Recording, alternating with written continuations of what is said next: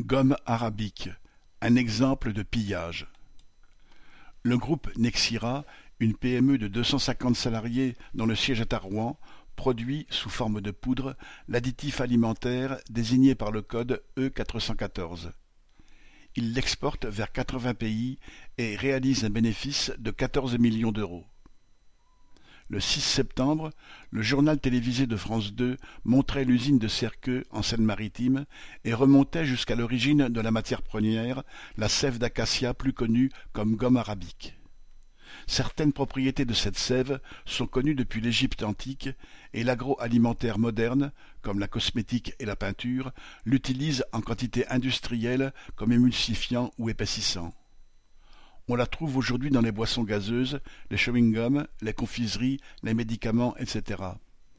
Le groupe Nexira et son voisin normand, le groupe Alland et Robert, qui détient deux usines près de Gaillon, se partagent 65% d'un marché mondial de quelques cent mille tonnes annuelles de gomme arabique.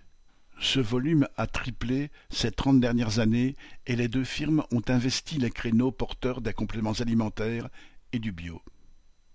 L'envers du décor, c'est qu'un million de travailleurs au Soudan font sept ou huit récoltes annuelles de sève sous des températures de quarante degrés, tandis que les femmes, assises par terre, trient à main nue les billes ou boules de sève et en enlèvent les déchets pour soixante-cinq euros par mois.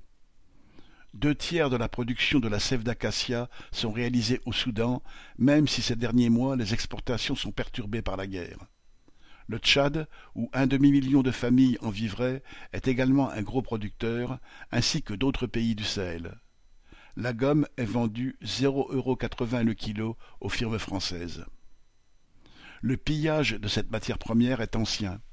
Dès 1786, la compagnie coloniale privée dite de Rouen, qui commerçait avec les côtes de l'actuel Sénégal, changea son nom en Compagnie de la traite de la gomme, des noirs, de l'or et de la cire, à la faveur du monopole royal octroyé sur ces marchandises.